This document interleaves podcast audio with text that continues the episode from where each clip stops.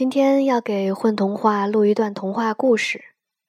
那正好前一阵儿买了一个 iRig Mic，可以连在手机上先轻录一下，试用一下效果。那之后的配上了背景音乐的版本呢，欢迎大家去混童话电台收听。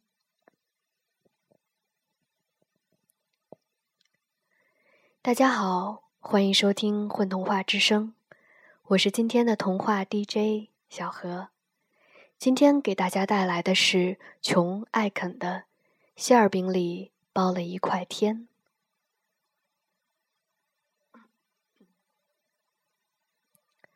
从前有一个老头和一个老太太，住在一个非常寒冷的国家里。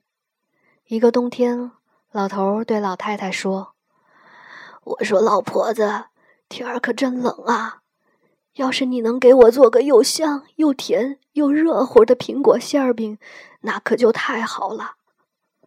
老太太说：“是啊，老头子，我这就给你做。”他把糖、佐料和苹果统统放进一个盘子里，然后拿出面粉、油和水，用来做馅儿饼的皮。他先把油和进面里。再倒进去一点水，揉成了一个面团。他用擀面棍儿在面团上擀着。这时候，老头说：“你瞧窗户外头，瞧，天上下雪了。”老太太往窗外一看，灰蒙蒙的天空上，雪片儿急匆匆的往地上落着。他又煎着擀面，可你猜猜发生了什么事儿？他刚刚看到的那块天掉下来一个小角，落到面团上了。这块天在擀面棍底下被压扁了，就像一件衬衣被拧紧了一样。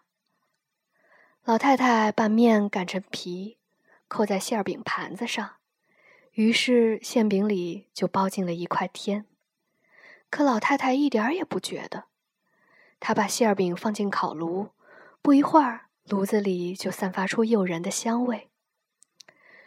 该吃饭了吗？老头问。快啦！老太太说着，把勺子、叉子和盘子在桌上摆好。现在该吃饭了吧？老头又问。是的，老太太说着，打开了炉门。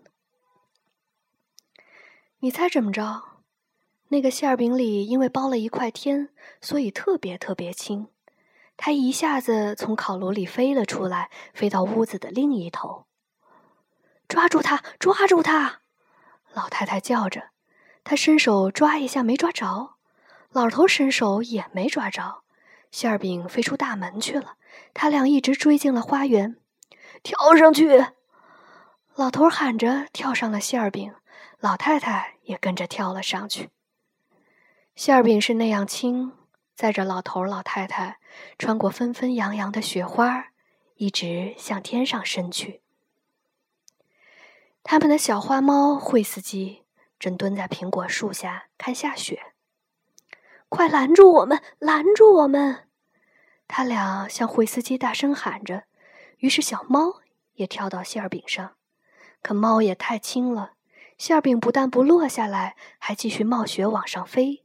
越飞越高了，小鸟朝他们唱道：“老婆老头带着小猫，干嘛坐着苹果馅儿饼在高高的天上飘？”老太太答道：“不是我们飞，不是我们飘，只是因为停不了。”他们在天上飘呀飘，看见天上停着一架用光了燃料的飞机。飞行员坐在飞机里边，冻得瑟瑟发抖。飞行员大声问：“老婆老头带着小猫，干嘛坐着苹果馅饼在高高的天上飘？”老太太答道：“不是我们飞，不是我们飘，只是因为停不了。”能让我上去吗？当然可以了。飞行员也跳到馅儿饼上，同他们一起飘。飘了没多远，遇到一只鸭子。他忘记怎么样飞翔，只好待在一朵云彩上。鸭子喊道：“老婆，老头，飞行员和小猫，干嘛坐着馅饼在高高的天上飘？”老太太答道：“不是我们飞，不是我们飘，只是因为停不了。能让我上去吗？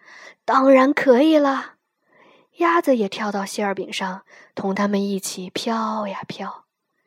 飘了没多远，经过一座高山，山顶上有一头山羊，忘记了下山的路。山羊朝他们喊。老婆、老头、飞行员、鸭子和小猫，干嘛坐着苹果馅儿饼在高高的天上飘？老太太答道：“不是我们飞，不是我们飘，只是因为停不了。能让我上去吗？当然可以了。”山羊也跳到馅饼上去了。他们飘了没多远，又来到一座大城市。城里的大楼特别高，一头不幸的大象站在大楼顶上，它很想家，在纷飞的大雪里，样子又悲伤又烦恼。大象朝他们喊道：“老婆、老头和飞行员，鸭子、山羊和小猫，干嘛坐着苹果馅饼在高高的天上飘？”老太太答道：“不是我们飞，不是我们飘。”只是因为停不了。大象说：“你们的馅儿饼热又香，它使我想起了家乡。能让我上去吗？”“当然可以啦。”于是大象也跳到馅儿饼上，馅儿饼接着在天上飘。可大象太沉了，把馅儿饼压得朝一边倾斜着。馅儿饼飘呀飘呀。把严寒和雪花甩到后边，来到了温暖的地方。下面是一片蔚蓝的大海，许许多多的岛屿散布在海上，岛上全是细细的白沙和苍翠的树木。这时候，馅儿饼开始慢慢的凉了下来，它一边变凉，一边渐渐往下降落。咱们就降落到那可爱的小岛上去吧，老太太。小猫、惠斯基、鸭子、山羊、飞行员和大象都这么说。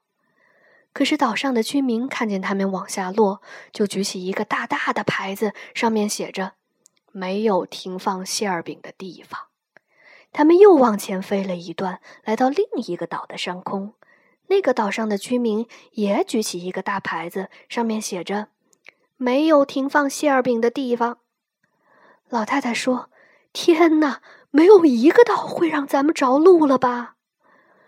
这时候馅儿饼已经凉透了，一下子落到海面上。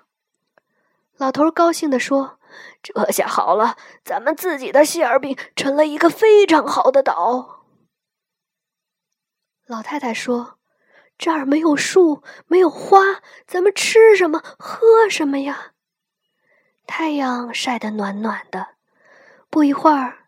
馅饼岛上就长出了美丽的苹果树，树上长着绿油油的叶子、粉红色的花朵，还有红艳艳的苹果。